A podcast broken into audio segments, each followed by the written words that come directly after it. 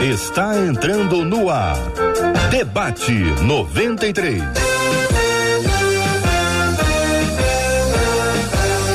Realização 93 FM. Um oferecimento Pleno News. Notícias de verdade. Apresentação J.R. Vargas. Alô, meu irmão. Alô, minha irmã. Ah, que fala.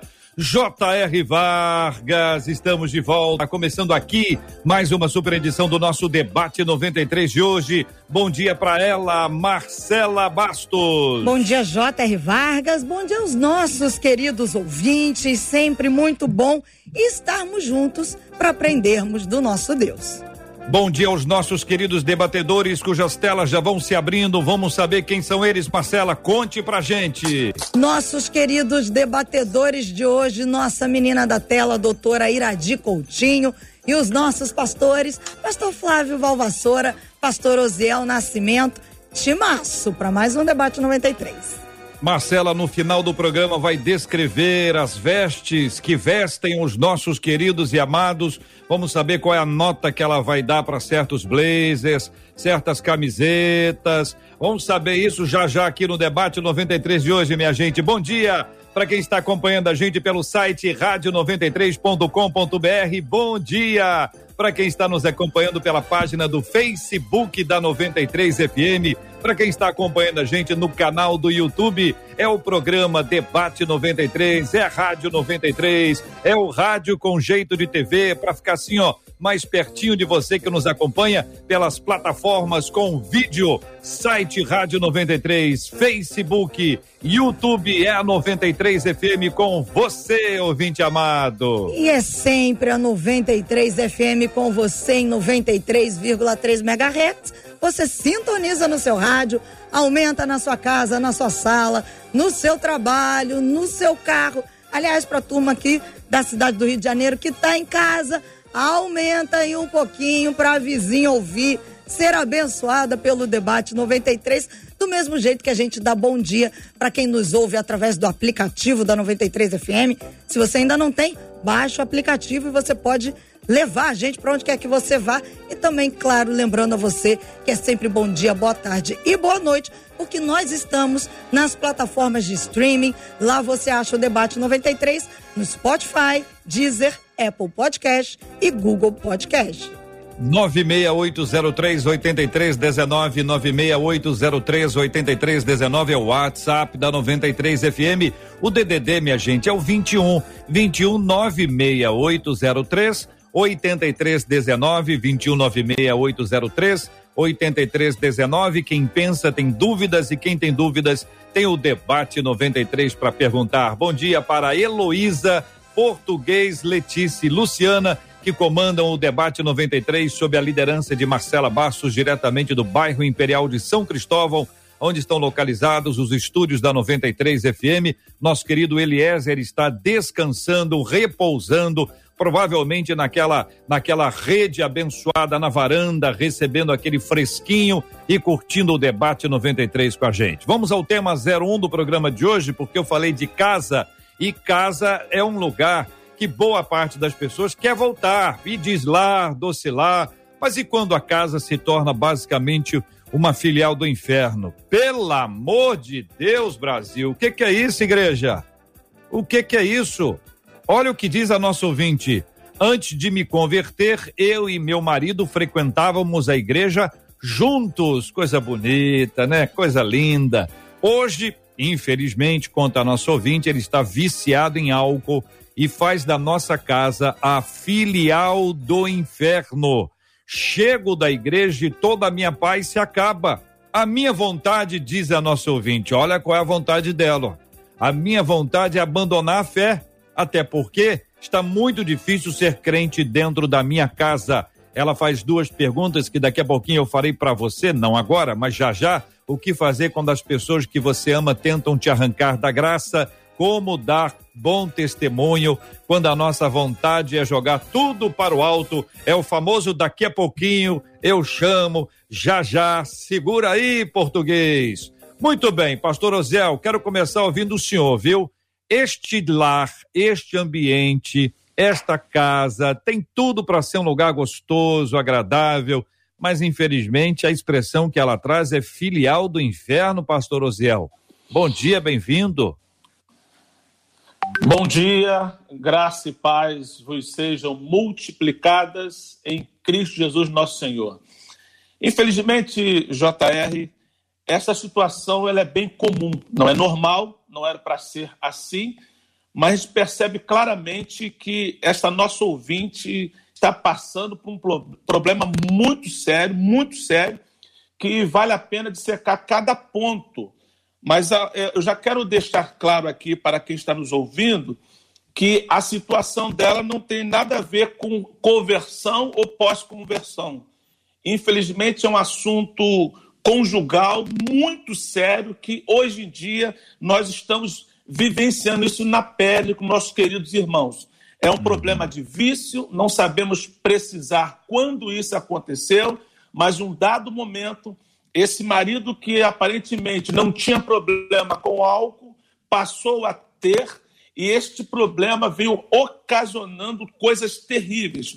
Volto a afirmar, não sabemos precisar em quanto tempo isso aconteceu, mas a realidade é que o sentimento que esta irmã está tendo é que a sua casa, olha o termo que ela usa, filial do inferno. É. Por causa deste sentimento, ela tem uma outra afirmativa que para mim é tão forte quanto: minha vontade é abandonar a fé, jogar tudo para o alto. Então já quero aqui me solidarizar com quem está passando por um momento como esse, que infelizmente é muito comum, mas ao longo do debate nós vamos procurar é, pontuar o que fazer numa situação como essa. Uhum. Abandonar a fé, jamais. Jogar tudo para o alto, nunca. Mas solidarizamos com a situação, que é muito séria e comum, mas em Deus com certeza nós encontraremos um caminho, dissecando aí a nossa doutora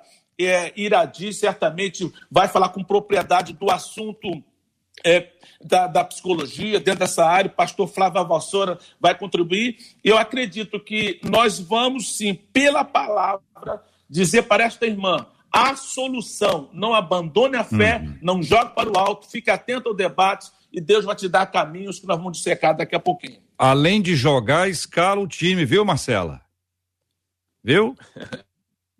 Jogou e já escalou o time. Doutora Iradi vai falar sobre a área psicologia. Então vamos, doutora Iradi, seguindo aqui a, a, escalação do meu amigo pastor Osiel. Essa camiseta tá fazendo impacto. Eu tô, é... sabia, eu sabia, eu sabia.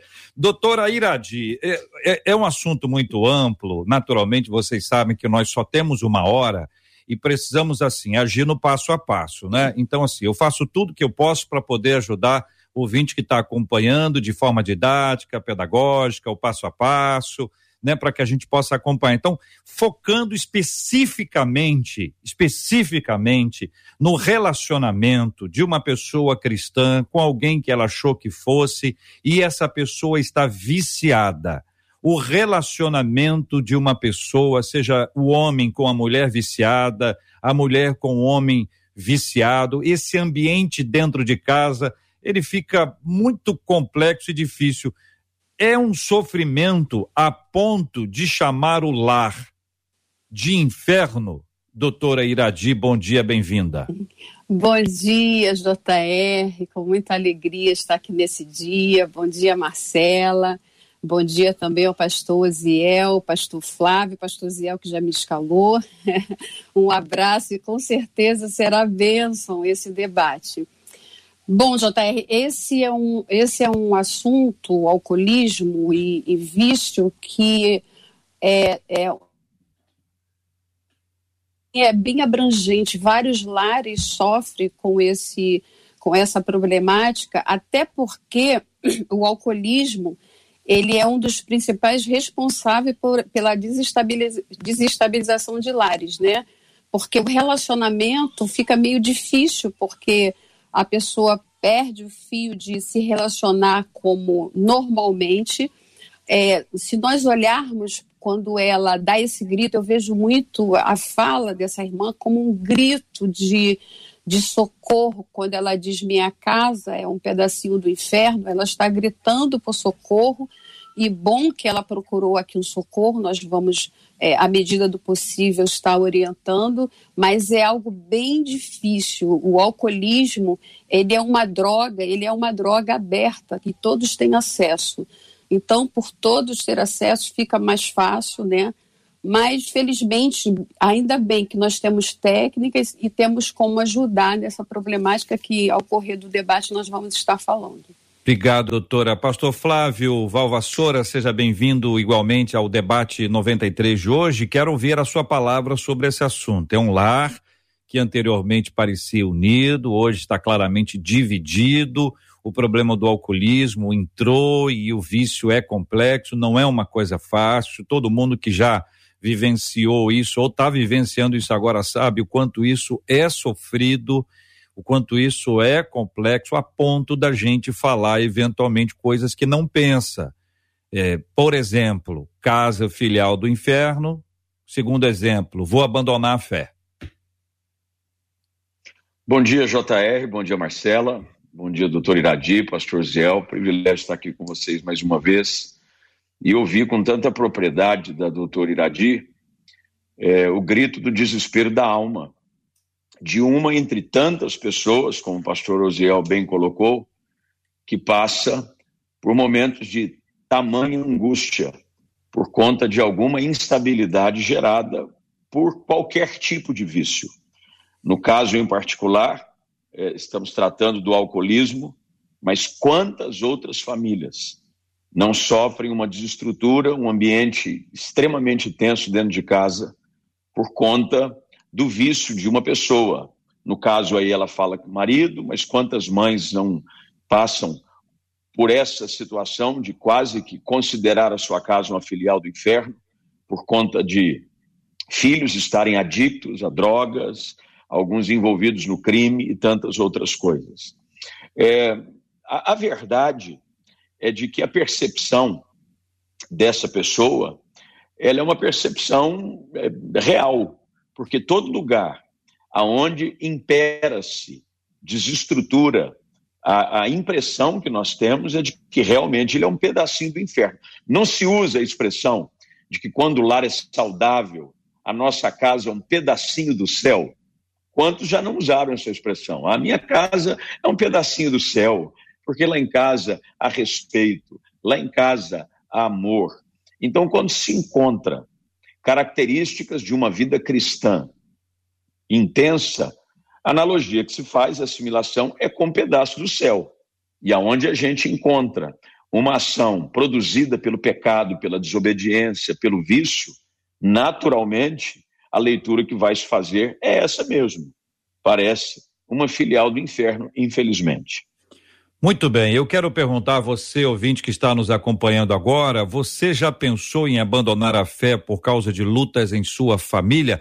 A pergunta vai aparecer na nossa tela aí para ajudar você que nos acompanha pelo Facebook, pelo YouTube, também pelo site rádio93.com.br. Você já pensou em abandonar a fé por causa de lutas em sua família?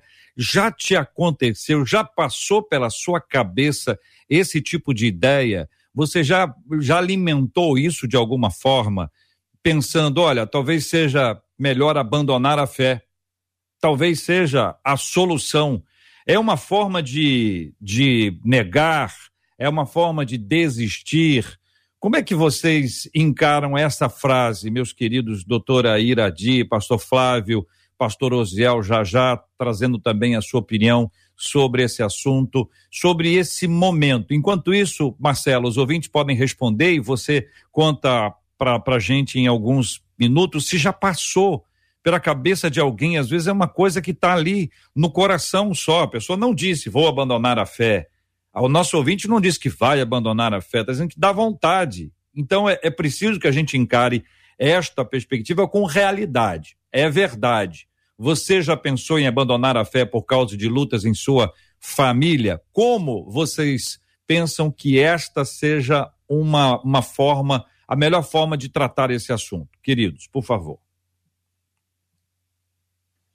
Pode falar? Por favor, doutor Iradi, claro.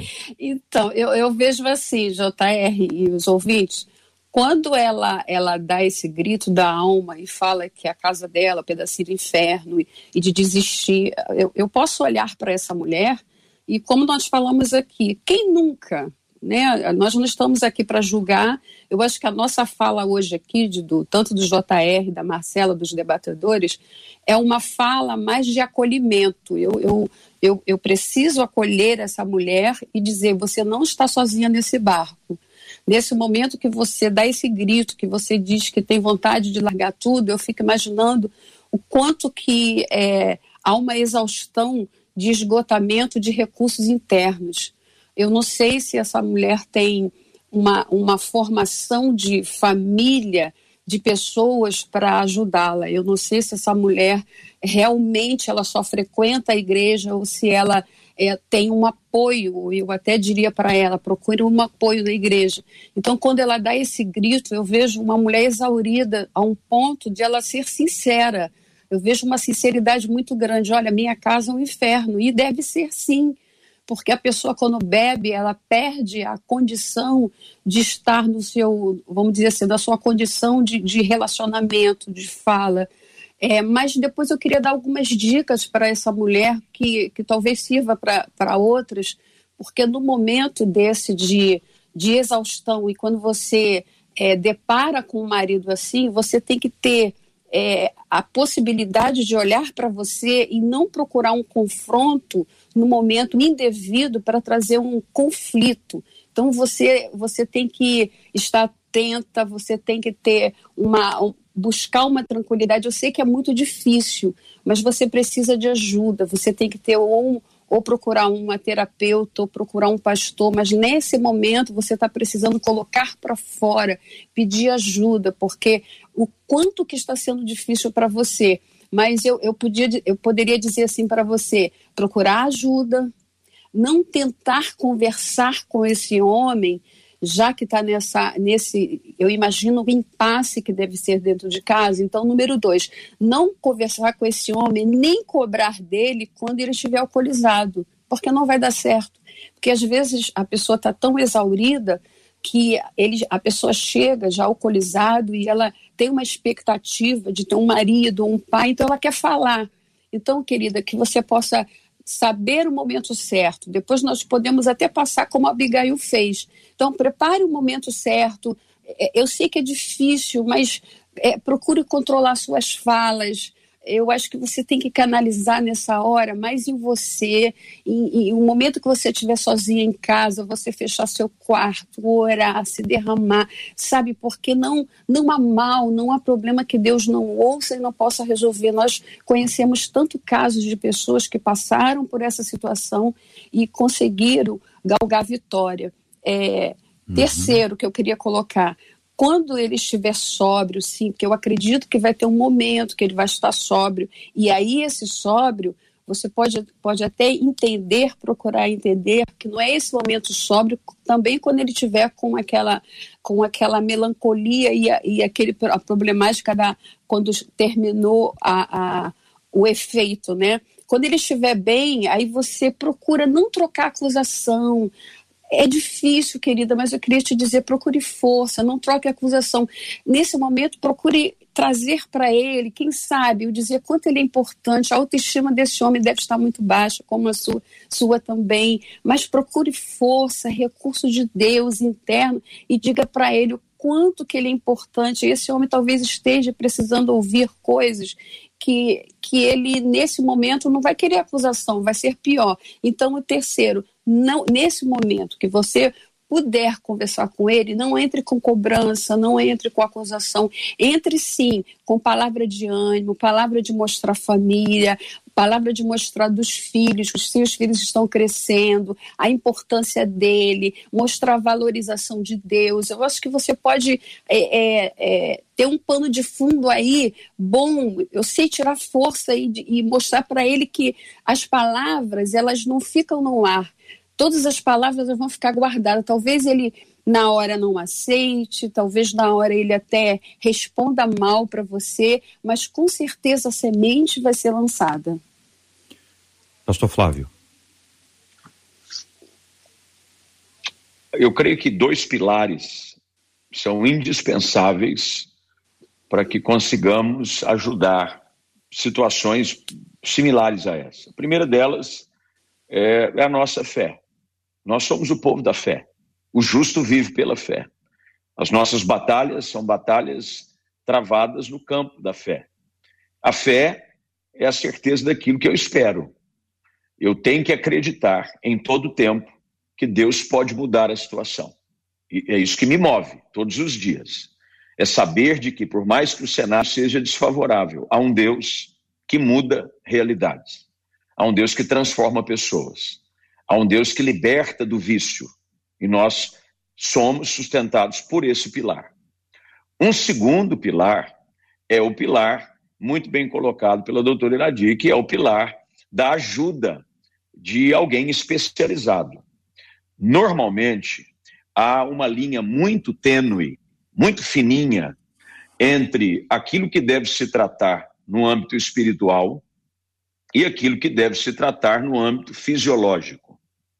Nem todos sabem fazer uma distinção de quando um ultrapassa o outro. Há momentos em que uma ajuda, uma, uma, uma terapia funcional, alguém especializado na área, precisa entrar em ação. Precisa do apoio da igreja, essa moça, essa senhora precisa de um apoio espiritual, pastoral, da comunidade de fé na qual ela pertence, assim eu, eu espero que ela faça, mas ela também deve procurar esse outro segundo pilar de sustentação, de que é alguém especializado com esse tipo de problema, porque há questões de ordem, de disfunção espiritual, nós sabemos que há, mas também há outros tipos de problemas gerados por questões de desequilíbrio emocional. Então, as duas coisas precisam trabalhar juntas. E, e, e, com relação à pergunta que nós temos colocada diante de nós, é natural, em momentos difíceis como esse, você questionar se vale a pena continuar. É normal. Não se sinta é, alguém com um peso maior sobre os ombros por achar que de vez em quando você tem vontade de abandonar a fé, de largar tudo, de ir embora. Eu vou fazer minhas malas, quer saber? Não vale a pena. Isso é natural, é muito comum. Elias sentou-se debaixo de uma árvore e disse: Chega, para mim já deu. Eu não sou melhor do que os meus pais. Prefiro morrer. Para mim, para mim chega. É normal. Todos nós. Todo copo é uma análise muito simples, mas muito prática. Todo copo, por maior que ele, chegue, ele seja, ele tem um limite. Copo pequeno, copo médio, copo grande, todo copo, depois de um certo tempo, ele, ele, ele entorna. É natural. Agora, quando a gente chega nesse ponto, é importante você manter a sua fé. É você manter o seu ponto de equilíbrio sustentado na palavra. A palavra é o nosso ponto de equilíbrio em tudo. E é por isso que a gente precisa ser reconhecido cada vez mais como o povo da palavra. Marcela Bastos, o que estão falando os nossos ouvintes diante da pergunta: você já pensou em abandonar a fé por causa de lutas em sua família? Vários dos nossos ouvintes, uma já disse aqui, já sim, e foi por causa da minha mãe. Outra dizendo, já sim, foi quando eu perdi o meu filho. Uma outra ouvinte diz assim: eu queria dizer a essa moça para que ela não desista. Eu passei por esse tipo de problema. Era terrível. Quando eu chegava da igreja, realmente era puro desespero. Mas eu perseverei na fé. Nunca pensei em desistir. Aos olhos humanos, não tinha jeito nenhum. Mas eu olhava com os olhos da fé. O meu marido bebia de gastar todo o dinheiro. Hoje, o meu marido está na presença de Deus junto comigo. Sou eternamente grata. Nada mais me tira a graça. E ela encerra dizendo: Louvado seja o nome do Senhor. Amém. Querido pastor Osiel, nós já observamos que muita gente pensou em abandonar a fé. no momento de luta. Ouvimos relatos de pessoas que pensaram, mas não abandonaram. Quero Amém. pedir ao Senhor especificamente agora, diretamente, uma palavra para quem pensou e abandonou. Para quem, ao longo da caminhada, deixou, abandonou a fé e hoje, pela graça de Deus, está ouvindo, está assistindo a gente. Não à toa, porque nada disso acontece por acaso. Deus, em sua soberania, separou este dia para um reencontro. E este Isso. dia é o dia da palavra do Senhor também ao coração daqueles que, infelizmente, por motivos diversos, abandonaram a fé ao longo da caminhada. O que dizer específica e diretamente para eles, querido pastor Osiel? João 16, 33, Jesus disse assim: Digo-vos estas coisas para que em mim tenhas paz. No mundo tereis aflições. Tende bom ânimo. Eu venci o mundo. Esta palavra, ela tem que vir ao encontro, ou ir ao encontro daquele que desistiu. Porque eu sempre digo que o problema não é pensar em desistir, mas é justamente desistir. Mas para essa pessoa que, infelizmente, por causa das circunstâncias adversas, que no momento foi mais forte, eu tenho para dizer o seguinte: Jesus nunca te abandonou, e assim como aquele pai esperou o filho de braços abertos, ele está de braços abertos para o reencontro.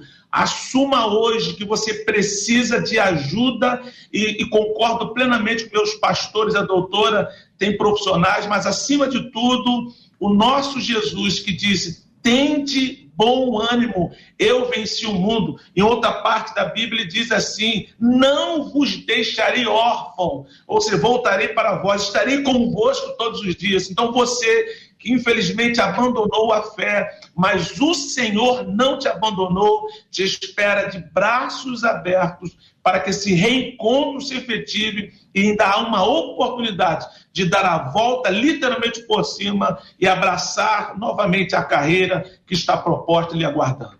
Nome de Jesus, que assim seja, querido e amado ouvinte que participa conosco. Você pode encaminhar para a gente a sua mensagem pelo nosso WhatsApp, é o 21 96803 8319 21 96803 8319. Estamos transmitindo agora pelo rádio em 93,3. Você pode acompanhar a gente também pelo podcast, o podcast da 93 FM, pelo nosso aplicativo, o app da 93 FM, claro, pelo site rádio93.com.br, a página do Facebook da 93 FM e o canal do YouTube da Rádio 93 FM, enquanto nós estamos aqui agora transmitindo o Debate 93 ao vivo do Rio de Janeiro para o país e para o planeta. Entre na sala, já curta, compartilhe, é sempre muito bom. Dê bom dia, paz do Senhor, shalom, enfim, graça e paz dê a sua palavra boa para quem está na sala, que é sempre um momento muito oportuno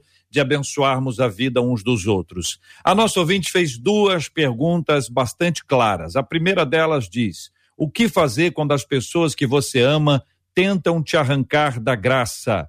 O que fazer quando as pessoas que você ama tentam te arrancar da graça? Pastor Osiel, eu começo agora ouvindo o senhor.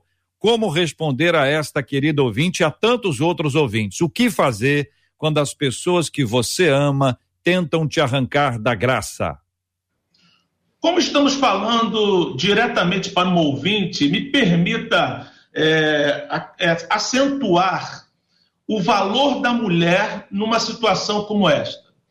Eu, quando leio Provérbios 14, que diz que a mulher sábia edifica a casa, Provérbio 31, que fala da mulher virtuosa, ou quando Pedro, na primeira carta, no capítulo 3, ele diz que a mulher ela ganha sem palavras o marido não crente. Eu não vejo aí uma cobrança é, veemente da Bíblia, mas na verdade está apontando o poder que uma mulher tem com as suas atitudes. Ela é muito mais forte do que imagina. Ela é capaz de edificar a casa. É claro que sempre com a ajuda de Deus, num problema como esse, procurando profissionais adequados, aconselhamento pastoral, mas esta mulher entenda, isso serve até para o homem também, capaz de edificar a casa. Olha o que, que diz 1 Pedro 3,1. Do mesmo modo, mulheres, como fala, sujeite-se cada um ao seu marido, a fim de que não obedece à palavra, seja ganho sem palavras pelo procedimento. Olha só o versículo 2 observando a conduta honesta. Mesmo aquele marido não crente, numa situação complicada, ele está observando a conduta honesta. Então não desista, permaneça, vai à frente. Você que é mulher, tem uma força que Deus lhe deu para edificar, para construir, para contagiar a sua casa, inclusive o marido não crente. Então, que Deus possa dar força a cada uma dessas nossas irmãs. Eu quero dizer bem claro, JR, somando, é claro, com tudo que já foi falado. Destaco agora a força dessa mulher, a condição em Deus para edificar, a postura, a conduta que vai sim fazer a diferença embora às vezes as circunstâncias adversas trazem à tona que não há mais possibilidade, mas em nome de Jesus, sim, há uma diferença sendo feita na medida que essa mulher, esse ouvinte, essa ouvinte, uma conduta honesta para glorificar o nome do Senhor. O que fazer quando as pessoas que você ama tentam te arrancar da graça, queridos debatedores? Então, JR, é, é interessante que ela continua numa linha assim. É, de tudo que ela está passando, né? Tirar da graça, mas o que eu posso, o que eu posso dizer para essa mulher e a tantas outras que tudo começa na mente. A mente dela, é, é, nesse momento, ela não consegue ter uma amplitude de ver tudo isso que nós estamos falando. Que eu, eu, aí eu fico pensando que lá em 2 Reis 4, quando Eliseu pergunta àquela mulher o que tens em casa? E aí ela diz: Eu não tenho nada. Depois ela para, reflete e diz assim: Não, eu tenho um pouquinho de azeite aqui. Então, quando, quando a pessoa não está bem emocionalmente, espiritualmente, talvez essa mulher esteja olhando para ela e para dentro de casa e não consiga ver isso que nós estamos falando. Ah, eu não tenho nada, as pessoas é, é, não me ajudam, a, a, a pessoa que eu estou não, não, não contribui, eu não tenho nada, ela está com dificuldade de ver. Então, o que eu preciso espiritualmente falar para ela? Que nesse momento, talvez ela esteja um pouco distante de olhar e perceber a identidade dela em Cristo, quem ela é. Ela é herdeira do Senhor, ela é sim uma, uma mulher de Deus. Talvez ela não esteja se vendo, talvez ela esteja olhando e diz assim: eu, eu, eu vou jogar a toalha porque eu não tenho nada aqui. Como, como essa viúva, a primeira fala para o profeta foi esse: eu não tenho nada. Talvez ela esteja com esse olhar e, e, e com essa perca da identidade de se ver quem ela é. Ela é uma mulher de Deus, ela tem Jesus, Jesus está na casa dela. Então, o que, que eu poderia dizer é, é, é, lembrar daquele Salmo 119, até botei aqui versículo 18, que diz: Senhor, de, desvenda os meus olhos para que eu veja as maravilhas da tua lei. Quando os olhos dela forem abertos, o entendimento, como em nome de Jesus vai ser hoje nesse debate, ela vai poder olhar e dizer assim: não, eu não vou jogar toalha, eu não vou sair da igreja, eu não vou desistir, porque realmente eu tenho um Deus como aquela, aquela viúva. A primeira fala dela, porque talvez havia uma desestabilização emocional da questão que a viúva estava, a primeira resposta para o profeta é: Eu não tenho nada. Talvez ela disse aí: Vou sair da igreja, minha casa é um inferno. Mas hoje, em nome de Jesus, você que está nos ouvindo, todos os ouvintes, vocês vão olhar e dizer assim: Talvez a minha identidade em Cristo esteja um pouco arranhada, mas hoje eu vou olhar para cima e dizer assim: Eu sei que eu tenho Deus que é autor e consumador da fé, vai me ajudar, vai me fortalecer. E eu tenho sim, eu tenho a marca de Cristo dentro da minha casa, eu tenho um azeite aqui, eu vou orar e tenho certeza que eu vou ser fortalecida, porque a mulher santifica o homem, mas ela precisa ter esse entendimento que ela está bem e ela vai santificar. E eu tenho certeza que ela vai ter esse entendimento que o Senhor está com ela. Pastor Flávio, ampliando a perspectiva, a gente pode pensar no marido que faz isso com a mulher, no, na esposa que faz isso com ele, nos filhos que fazem, na sogra, na cunhada, no sogro. Quer dizer, é, é, não é somente este caso especificamente, mas são muitos outros casos, às vezes pessoas da própria igreja, amigos, irmãos de muitos anos, liderança, que pode ser encarada assim, quer dizer, está querendo me arrancar da graça.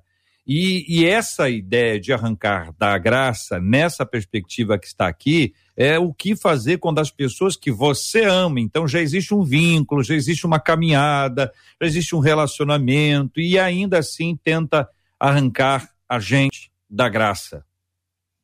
Bem, primeiro é que é importantíssimo você ter a percepção bíblica de que ninguém pode te arrancar da graça. A graça é um favor que eu não mereço. Ninguém vai conseguir tirar de lá. Você foi alcançado pela graça, você foi resgatado pela graça, você é sustentado pela graça. Agora, é óbvio que o ambiente familiar é o ambiente dos mais difíceis, principalmente quando dentro dele nem todos são cristãos, amam a Jesus Cristo, para você viver uma fé intensa o, lugar mais difícil de você viver a sua espiritualidade é num ambiente familiar onde nem todos professam ser unido de Jesus Cristo. Agora, num ambiente como esse, não só no caso da ouvinte, que trouxe para o debate o seu assunto por conta de um marido alcoólatra, mas muito bem colocado por você, JR, há muitas distinções. A gente é marido que dá problema, mas tem muita mulher que dá problema para marido. É filho que dá problema para os pais. São pais que dão problemas para os filhos. Agora, dentro desse contexto, primeiro, é, eu preciso entender de que é uma excelente oportunidade para eu dar testemunho da minha fé. O melhor lugar para darmos testemunho da nossa fé é num ambiente hostil, adverso. É quando a situação se torna difícil que as pessoas vão notar em nós que há algo diferente, de que Cristo em nós é a esperança da glória, de que eu reajo não por conta das circunstâncias, não por conta dos problemas, eu reajo baseado na palavra, pela minha fé. Quem dirige os meus passos é o Senhor Jesus. Então, quando a gente olha para essa situação e começa a olhar é, com um olhar positivo à luz das Escrituras, eu preciso entender de que é uma excelente oportunidade para que eu possa dar testemunho da minha fé. Um dos grandes exemplos das Escrituras é o episódio em que Paulo e Silas são libertos da prisão por aquele grande terremoto que acontece e o carcereiro está prestes a tirar a sua própria vida. É um ambiente que ele diz: para mim chega, não tenho o que fazer, pronto, acabou, porque, segundo a lei da época, se um carcereiro perdesse sobre o seu cuidado presos que estavam debaixo de condenação por pena capital, ele seria morto. Então ele só estava antecipando aquilo que ele iria viver mesmo. Ele já tentou contra a sua própria vida. Paulo diz: Não, para, não te faças nenhum mal. Compartilha do evangelho. É a situação era difícil, fala do amor de Deus. O carcereiro começa a pensar as feridas de Paulo, leva-os para dentro da sua casa, a ponto do carcereiro perguntar: o, o que é que eu preciso fazer para ser salvo? E a resposta é uma resposta que a gente conhece, ela é quase que tradicional no meio evangélico. Crê no Senhor Jesus e você vai ser salvo. Não só você, mas toda a sua casa. Então, por que, que eu usei esse exemplo? Porque era um exemplo em que nada era favorável. Prisão, condenação por parte de Paulo e Silas, o, o carcereiro tentando contra a sua própria vida, ele agora achando que acabou-se, como é que eu vou fazer, como é que eu vou dar explicação, mas em meio a um cenário adverso, a manifestação da glória de Deus se faz presente, mas também o testemunho de Paulo diz: ninguém vai sair daqui, estamos todos aqui. E ele então usa da situação para criar uma oportunidade para falar do Evangelho e do amor de Deus. Então, no meio de uma situação adversa, é uma grande oportunidade para você ver o poder de Deus se manifestar. E eu creio que é o que vai acontecer na vida em particular dessa ouvinte. Uhum. Eu creio que no meio dessa luta toda que está sendo enfrentada, Deus vai te dar sabedoria, Deus vai te dar graça, Deus vai te dar discernimento uhum. para saber falar na hora certa, reagir de maneira correta, para que através do seu testemunho, com o texto de 1 Pedro capítulo 3, que o pastor compartilhou conosco, possa ser não só recitado por você, mas que seja incorporado na sua vida. Através do seu justo proceder, o seu marido vai ser impactado pelo testemunho de fé que ele enxerga na sua vida.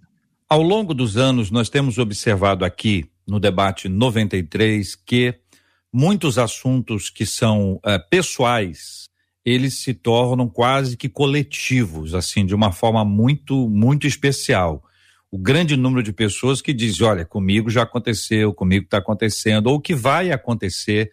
Ou seja, de alguma forma, uma pessoa fala por muitas outras. E aqueles que dizem assim, não, esse problema eu não tenho. Na verdade, o meu lar é um pedacinho do céu. Ah, na verdade, as pessoas da minha, do meu relacionamento sempre me empurram para a graça. Nós precisamos nos preparar para dias difíceis e dias complexos.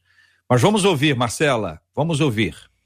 É, e os nossos ouvintes estão compartilhando, sim, seus dias difíceis, como bem disse aqui o pastor Flávio e a doutora Iradi também destacou, acho que o pastor Zé também. Há, há maridos compartilhando suas dificuldades com mulheres que estão bebendo, há mães que estão compartilhando suas dificuldades com filhos. Uma outra mãe diz assim: Eu passo por muitas lutas com os meus filhos, com o meu marido, o meu marido com problema de álcool. É difícil. Uma outra ouvinte dizendo assim: O meu pai é alcoólatra.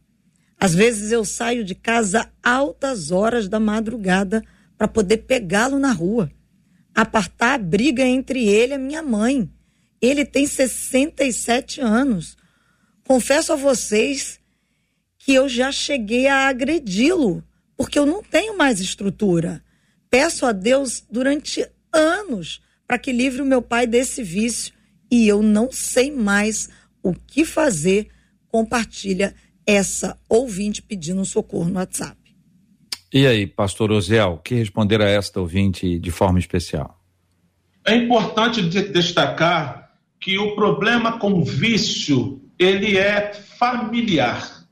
Quem bebe pode ser uma pessoa, por exemplo, o marido.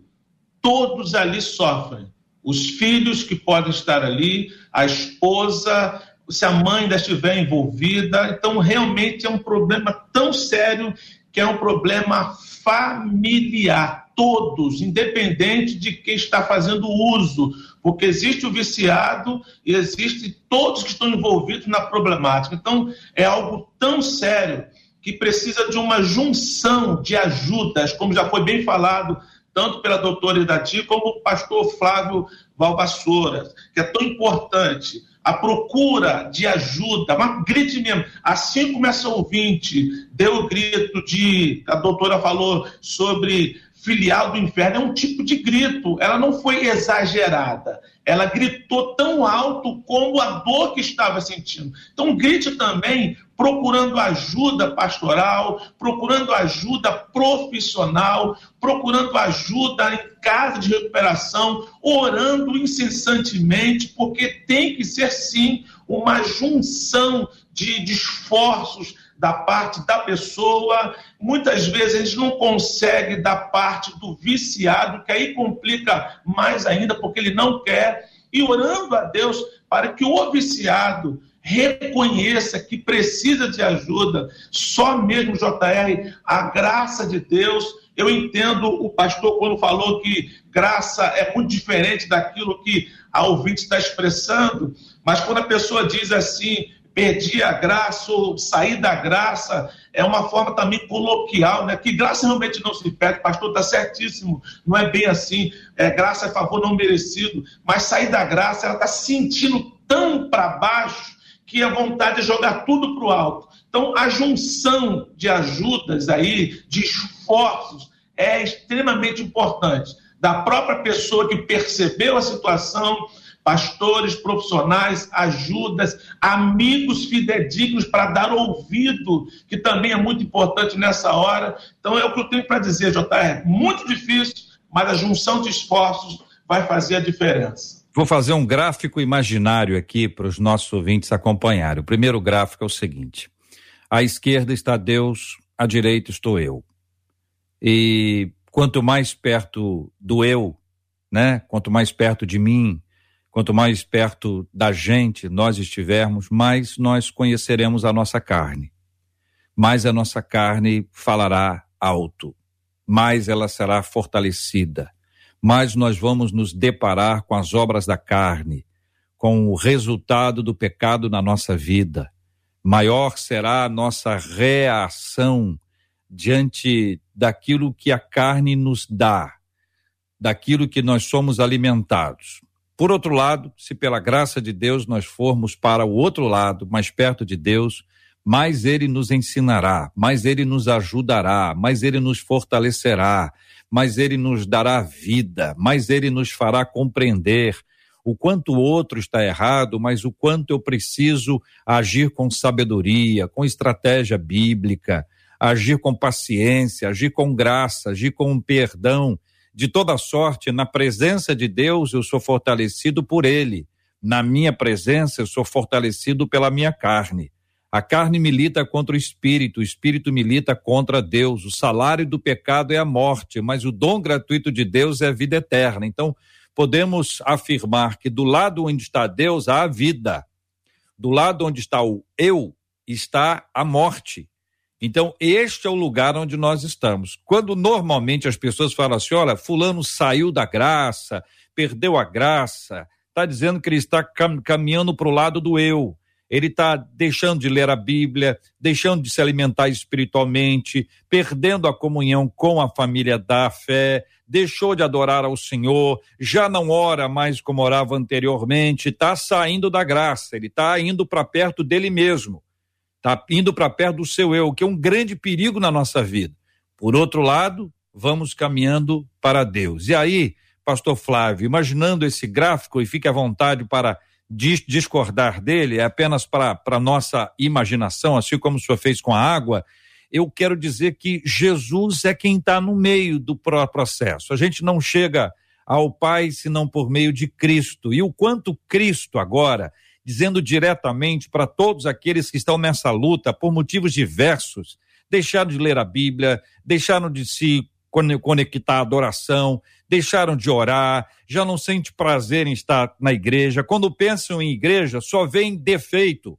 Só tem defeito. Só tem, não tem uma qualidade, só tem defeito. Quando pensa em pessoas que anteriormente eram tidas como espirituais, só vê defeito, não vê qualidade mais nada, mas não tem o hábito de se olhar no espelho. Porque não é fácil se olhar no espelho. Pergunta ao é. senhor e peço a sua ajuda para a orientação dos nossos ouvintes. Bem, JR, os dias são difíceis. Os dias não são fáceis para ninguém. É, principalmente para quem não conhece e está sustentado na fé de Jesus Cristo. Eu estava aqui enquanto debatíamos, buscando uma informação, até para voltar dentro do assunto que gerou o debate, que é um consumo de álcool que produziu instabilidade dentro de um lar. Houve um aumento de consumo, de venda de bebida alcoólica desde o início da pandemia, pasmem, de 960%. 960%. As pessoas estão à procura de alguma fonte de escape. Essa é a verdade. As pessoas estão em desespero pela pressão gerada pela pandemia, pelo problema socioeconômico, por verem os seus familiares sendo sepultados e muitos deles nem sequer podem acompanhar o sepultamento dos seus entes queridos, porque os protocolos impedem um número maior de pessoas participarem do sepultamento e a alma humana, ela carece de um escape, ela carece de uma fuga. E infelizmente o inimigo da nossa alma usa de toda a sua sagacidade, usa de todo o seu ardiz para colocar ciladas no caminho para levar pessoas cada vez mais para o buraco. O alcoolismo, a droga, a promiscuidade são esses caminhos. No inverso está o caminho da graça. Como você bem colocou, não há nenhum outro caminho que leve a Deus se não for por Jesus Cristo. É por isso que nós precisamos, mais do que nunca, nesses dias que temos vivido, anunciar o Evangelho de Jesus Cristo, como diz as Escrituras, em tempo e fora de tempo. É uma oportunidade de nós, inclusive, pregarmos o Evangelho, e, e entendam o que eu vou dizer, não apenas para aqueles que não o conhecem, mas pregar o Evangelho de novo para dentro da igreja, pregar para aqueles que conhecem a Cristo, mas que estão cansados, sobrecarregados. É por isso que o convite de Mateus 11, 28, do Senhor Jesus é: Vinde a mim, todos vós que estáis cansados e sobrecarregados, e eu vos aliviarei. A única fonte segura e verdadeira de alívio para a sobrecarga da alma do homem é Jesus Cristo. E não é um convite apenas para quem não conhece a Cristo, é para também quem, como você e eu, como os debatedores, como muitos ouvintes que já confessaram Jesus como Senhor, têm andado em novidade de vida, mas têm enfrentado a sobrecarga do momento difícil que nós estamos enfrentando, o qual nos leva, sim, a muitas vezes querer vencer pelos nossos próprios méritos e pela nossa própria força. E como você bem usou nessa sua figura de linguagem, começa a, no gráfico a se inclinar mais na sua segurança e cai no erro daquilo que as escrituras dizem que maldito é o homem que confia no braço mortal e faz dele a sua segurança. E, e esse texto ele não está falando de confiar no braço do outro, não. Ele está falando é sobre confiar no seu próprio braço na sua própria condição de enfrentar. Então, eu acredito que todos nós, e eu me coloco no pacote todos os dias, eu preciso começar o meu dia, e eu comecei dessa maneira hoje, dizendo: Senhor, se não for pela tua graça, se não for pela ação do teu espírito, eu não tenho condições de vencer esse dia. As lutas são grandes, os problemas são enormes, a pandemia está aí, o número de mortes, as dificuldades dentro de casa, os problemas com membros da igreja. Eu preciso que o teu poder, como Paulo ouviu, se aperfeiçoe na minha fraqueza.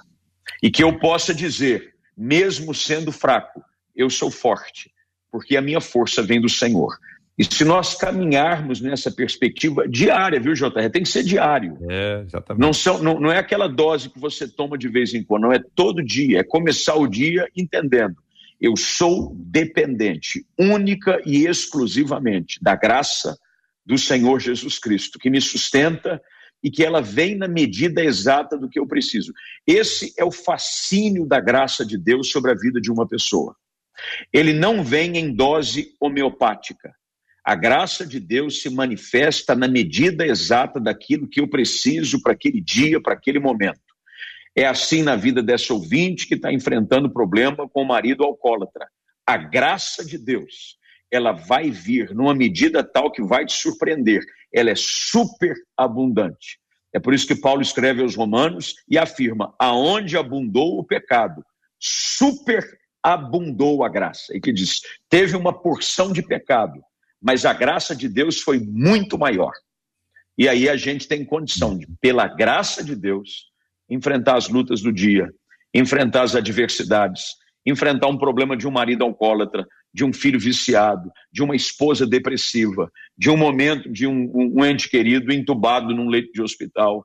E a gente caminha, crendo de que a graça de Deus é suficiente para nos sustentar em todos os dias. Quem você acha que deveria, que poderia estar ouvindo e vendo este programa hoje? Com quem você poderia compartilhá-lo? Enviar este programa para que a pessoa possa ser abençoada? E se você estiver recebendo esse vídeo depois do programa, lembre-se, alguém muito especial pensou em você, está compartilhando com você porque sabe que tanto esta pessoa quanto você dependem da graça de Deus, dependem de Jesus para permanecer de pé. A última pergunta encaminhada pela nossa ouvinte, doutora Iradi, como dar bom testemunho quando a nossa vontade é jogar tudo para o alto, é a pergunta que a gente faz já pertinho do nosso encerramento. É aquela resposta objetiva e clara, porque esta é uma realidade vivida por muita gente. Como dar é. bom testemunho quando a nossa vontade é jogar tudo para o alto? Na verdade, é fazer um percurso contrário agora. Nós estamos vivendo aí, pegando o gancho do pastor, nessa pandemia, e se fala tanto em tomar é, é, é, fazer uso de vitaminas para ser fortalecido, e aí eu posso é, fazer essa analogia que é um momento para você não jogar, você não, não se perder, você se fortalecer em Cristo, buscar a Cristo, a graça de Cristo, que é Ele, que como o JR falou, fez bem essa analogia, que vai estar do seu lado. Eu tenho, eu tenho testemunhos e vi maridos, filhos que faziam uso de bebidas, estão bem, é, a família foi restabelecida. Então, eu creio que você pode sim tomar esse remédio, é de se fortalecer em Cristo, pegar sua Bíblia todo dia e ler e crer e confiar e dizer assim: olha, lá em João 7,38 diz: quem crê em mim, de Jesus, rios de águas vivas correrão do seu interior. Então, do seu interior vai correr rios de águas vivas que vai contaminar sua casa com a graça do Senhor e você vai poder ver, eu tenho certeza, você vai ver a sua casa transformada, esse filho, esse marido. Para encerrar, depois você lê lá 1 Samuel 25 tem uma história linda de uma mulher chamada Abigail, que era casada com um homem que bebia também. Diz que ele era avarento, ele tinha relacionamento tão é, é, abusivos com seus funcionários, era um homem difícil de se lidar. Mas um dia, para que não acontecesse o pior na, na sua casa, Abigail, a sua esposa, ela foi teve um caráter conciliador. Isso é muito importante, é o momento que você vai ter que conciliar. Esse conciliar é pedir ajuda, é, é, ter estratégia. Eu acho que nós estamos vivendo um momento que eu tenho pedido muito a Deus me dá estratégia, estratégia para saber falar, estratégia para ter conduta certa. Então, essa, essa mulher, Abigail, ela tem uma, um caráter conciliador, foi sábia, foi prudente, ela vai lá, resolve o problema do seu marido e preste atenção para encerrar. Quando ela volta, ela encontra o seu marido numa festa, que era a festa que estava tosqueando as ovelhas e tinha muita bebida e ela se depara ele, com ele numa cadeira totalmente bêbado. Olha que mulher prudente. Ela, ela precisava falar com ele, mas ela pensou assim: não, eu não vou falar com ele agora, não. Eu vou esperar amanhecer o dia, ele vai estar bem, aí eu vou comunicar o acontecido. Então, quando Deus te der, você pedir a Deus estratégia, você vai ter estratégia para que aquilo que você, dentro do seu lar, precise ser resolvido, Deus vai te dar essa sabedoria. Sabedoria e prudência, elas andam atreladas. E aí, a sabedoria e a prudência vai te dar a paciência e a graça para você vencer. É fácil? Não, nem eu, nenhum de nós aqui estamos dizendo que é fácil, mas eu, eu creio que a graça de Deus vai repousar sobre você e vai te dar prudência, espírito conciliador, fortalecer você com a fé. Mas leia a Bíblia, ore, ore, vai na cama, coloque a sua mão na cama desse marido, não precisa ele ver, não. Abrace esse marido, quando você abraçar ele, você coloca as mãos dizendo: você é um homem de Deus, sabe? Você é, é, é abençoado. Ele não vai entender nada, mas essa palavra profética, profética vai ficar. Que Deus te abençoe. Vale, vale para a esposa que abraça o marido, para o marido que abraça a esposa, para os pais que abraçam os filhos, Isso. os filhos que abraçam os pais. E eu quero lembrá-los de Atos 1:8, fala de Jesus. Mas recebereis poder ao descer sobre vós o Espírito Santo, e sereis minhas testemunhas, tanto em Jerusalém como em toda a Judéia e Samaria até os confins da terra. Testemunhas de Jesus, de dizer o que Jesus fez, não é testemunha do que eu fiz.